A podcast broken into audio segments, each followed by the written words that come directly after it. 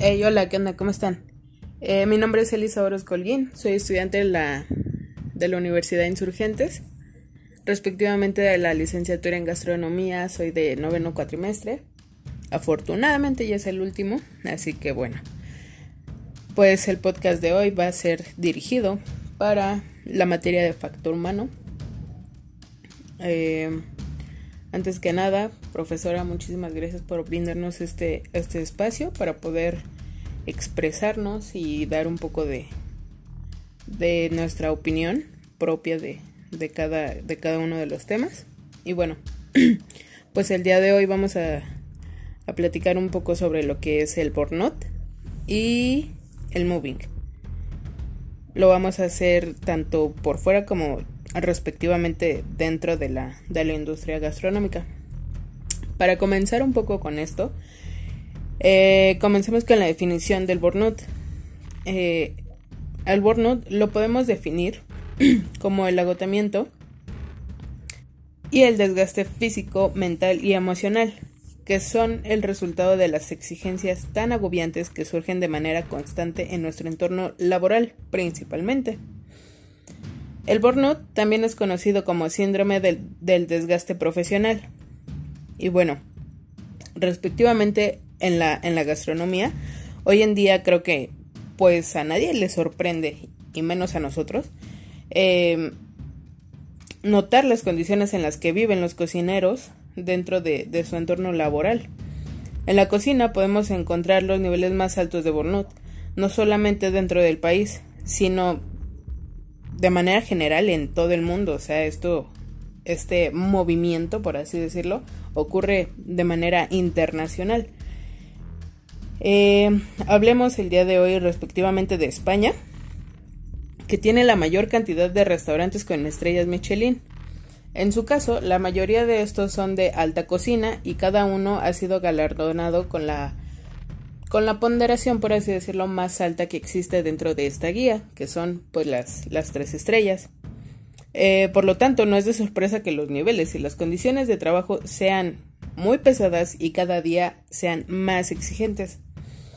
Durante la pandemia ha incrementado un 300% a nivel mundial y de manera general, no solamente en el área gastronómica, mientras que en el área, restaurantera se ha aumentado pues aproximadamente el 60%. Y bueno, pues de aquí podemos derivar otro, otro tema y otra problemática como lo es el moving, el moving eh, laboral.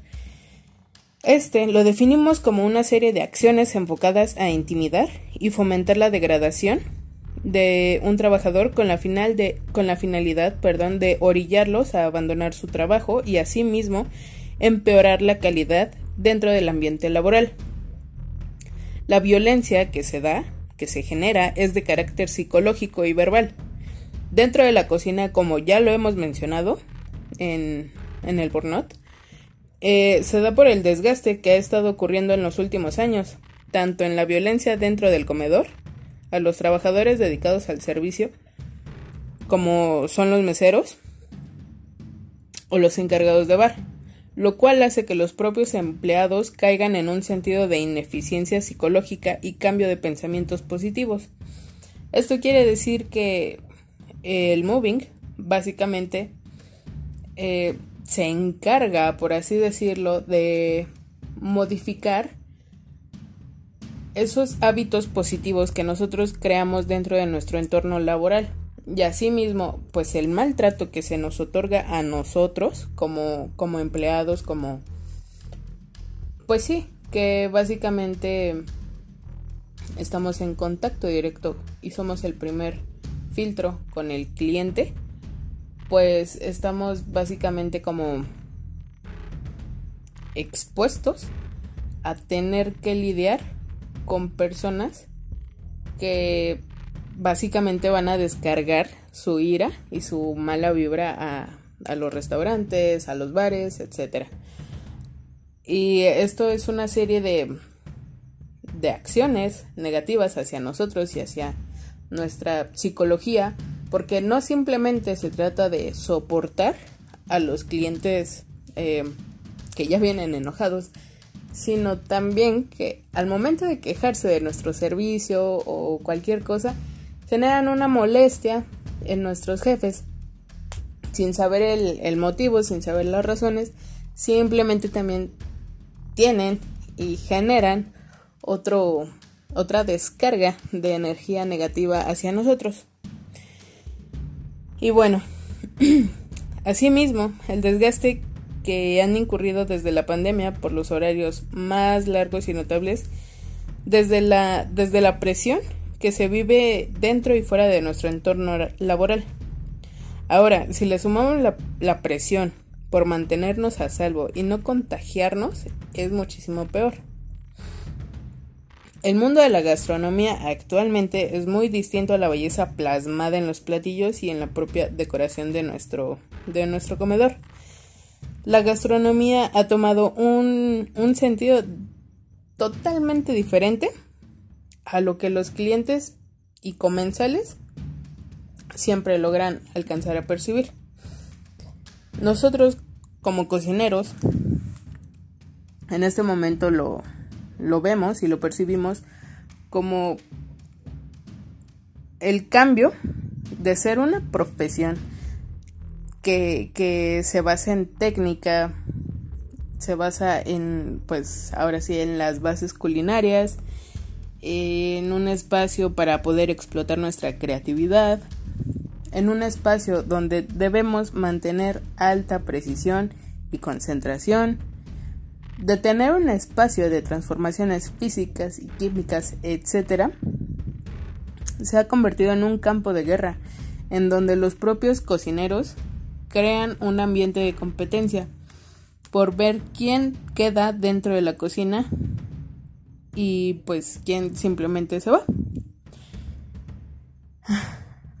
¿Quién se queda con tal puesto? O sea, eso actualmente se ha popularizado bastante. O sea, como de decir, quién tiene la capacidad y fuerza para poder eh, doblar turnos, para poder cubrir y hacer eh, tareas que tal vez no nos corresponden a, pues sí, a las actividades por las cuales fuimos contratados.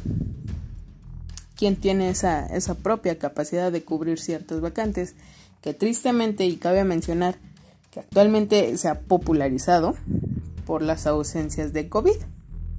Bueno, eso evidentemente no cabe en nuestras manos, sin embargo, nos ha estado afectando de manera directa en la, en la industria restaurantera y más que nada a los cocineros y a los nuevos cocineros. Eh, también, pues yo considero que se ha convertido en un campo de guerra porque ya no es que los cocineros lo hagan por pasión, como muchas veces se cree. Ahora simplemente el estar dentro de una cocina significa quién va a pelear más por, por ver quién, quién logra un aumento. Y si no, pues simplemente nos vamos, ¿no? Si no estamos de acuerdo, si se nos paga de una manera muy muy pobre, por así llamarlo. Y pues simplemente ni nosotros eh, cumplimos con esas expectativas, por así decirlo, de, de los jefes de la cocina. Y pues muchísimo menos la cocina cumple con, con nuestras propias expectativas. Y bueno, pues hasta aquí el, el podcast. Eh, muchas gracias por escucharme. Nos escuchamos para la próxima y adiós.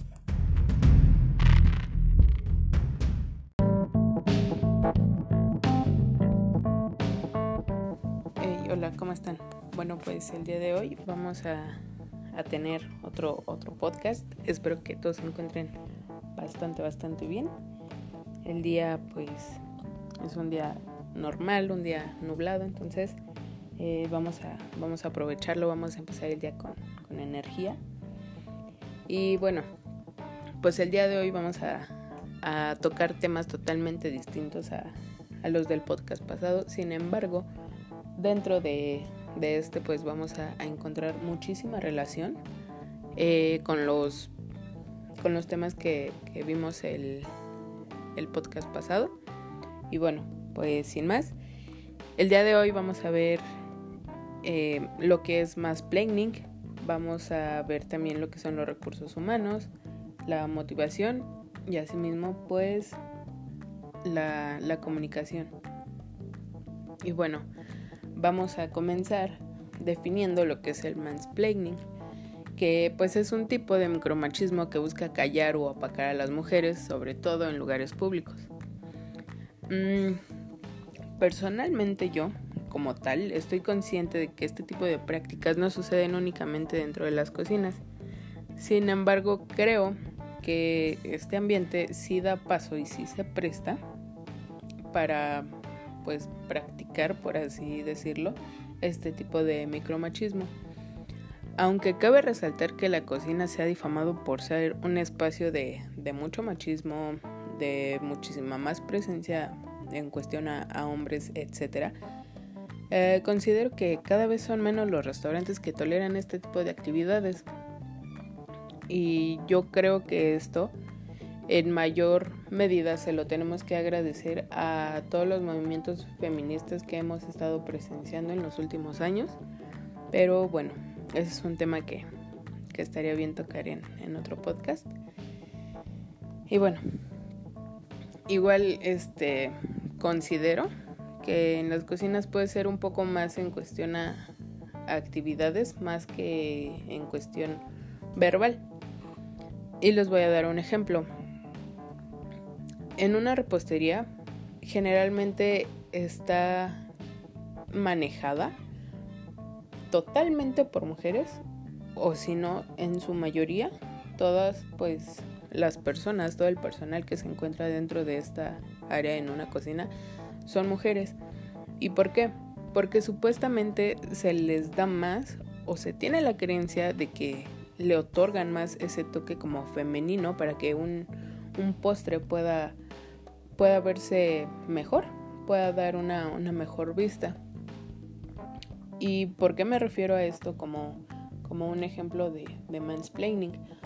Porque considero que se de cierta manera se calla a la mujer para poder realizar diferentes tareas y diferentes actividades en la cocina como puede ser este no sé por qué no hay tantas mujeres en, en parrilla o porque al hablar de, platillos típicos como pueden ser este no sé por decir algunos lacollos o sopes o algo así simplemente luego, luego pensamos en las mayoras que pues este es un espacio directamente dirigido para, para mujeres tradicionales por así llamarlo ¿por qué no darle el espacio a un hombre en este tipo de, de actividades?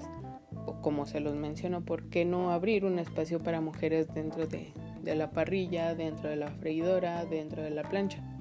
Que cada vez se ve un poco más este, la presencia de las mujeres, pero aún así, sin embargo, todavía hay mucho, mucho por hacer.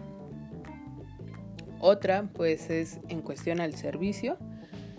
Eh, con las meseras lo vemos bastante, bastante, bastante al ver simplemente con la sobajez que se le trata, pues sí, a las meseras, em, principalmente los, los comensales, porque pues sí llegan con, con un sentido bastante marcado de, de, machismo y llegan como tú simplemente estás para servirme, eh, tú no tienes estudios, cuando muchas veces existen meseros que que dentro de los requisitos se les pide la licenciatura de gastronomía. Y bueno, eh, el simple hecho de que el cliente llegue a sobajar de tal manera a una, a una mujer, simplemente por el hecho de, ser mesera y, claramente también por ser mujer, pues creo que también se, se vive mucho. Y otra cosa que también me gustaría mencionar, que creo que es muy notorio en las aerolíneas. Eh, creo que este, este tipo de, de cargos, como lo son las azafatas, pues tienen más presencia justamente del lado femenino. ¿Y por qué? Eh, una vez escuché que a una mujer siempre se le va a permitir como el error en cuanto a su servicio por el simple hecho de ser mujer, por el simple hecho de que si tira un vaso lo va a recoger y el cliente va a disfrutar de la, de la vista, espero que entiendan a qué me refiero, cuando la mujer se agacha. Entonces, ¿por qué pensar de esa manera? Yo creo que justamente el machismo, y ya no tanto micromachismo, surge desde, desde esa ideología, desde esa forma de pensar. Y bueno, creo que mm, pues los directivos, los directores generales saben muy bien, saben perfectamente que, que esto, esta es la única manera de hacerlo, por así decirlo. Porque pues de cierta manera, el ser azafata, digo, no, no en todas las aerolíneas se da, pero desgraciadamente en México sí se, sí se nota demasiado que para poder eh, conservar tu trabajo debes de literalmente aguantar al cliente durante bastantes horas. O sea, puede ser un vuelo de hasta una hora hasta 12 horas, como sea el caso. Y pues la que se queda con el trabajo es simplemente la persona que más tolere a los clientes. Pues para evitar dar un tipo de show como generalmente es manejado durante, durante su estancia en el vuelo. Y bueno, yo creo que justamente es que estas problemáticas laborales Dentro de estas es muy importante que las empresas cuenten con un área dedicada de, recursos humanos. Y pues para esto vamos a definir como tal qué son los recursos humanos. Y bueno, yo los defino como el área administrativa de la empresa que nos ayuda a estar en comunicación directa con los empleados. A ellos se les garantiza un sistema de trabajo seguro, mantener el clima laboral en, en orden y básicamente que la empresa no caiga en un tipo de ansiedad y pues resolver todos los problemas como seres que como seres humanos perdón, tendríamos que evitar de manera natural. Esto se debe dar eh, de manera natural por nuestra cultura y por los valores que desarrollamos a lo largo de nuestra vida, aunque honestamente no es tan sencillo y menos en nuestro entorno laboral. Es por eso que pues yo considero que el área de recursos humanos dentro de una empresa gastronómica sí es de muchísima necesidad y dejando de lado la necesidad de muchísima ayuda, la verdad. Y bueno, pues, ¿cuáles son los beneficios de la motivación dentro de la empresa?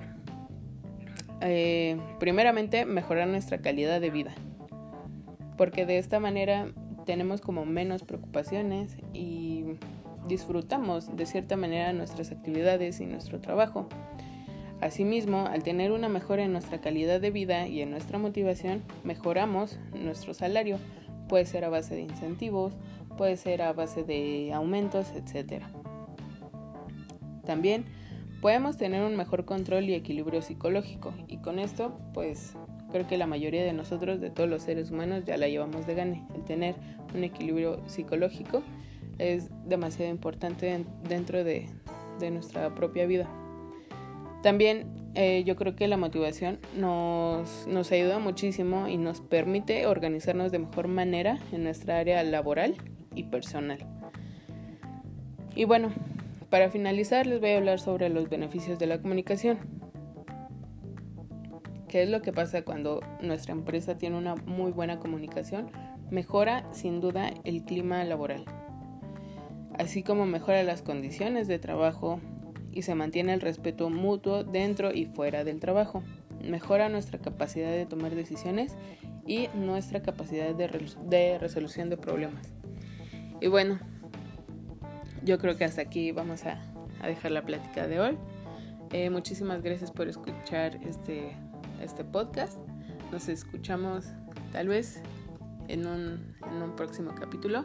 Y pues nada, muchísimas gracias. Adiós.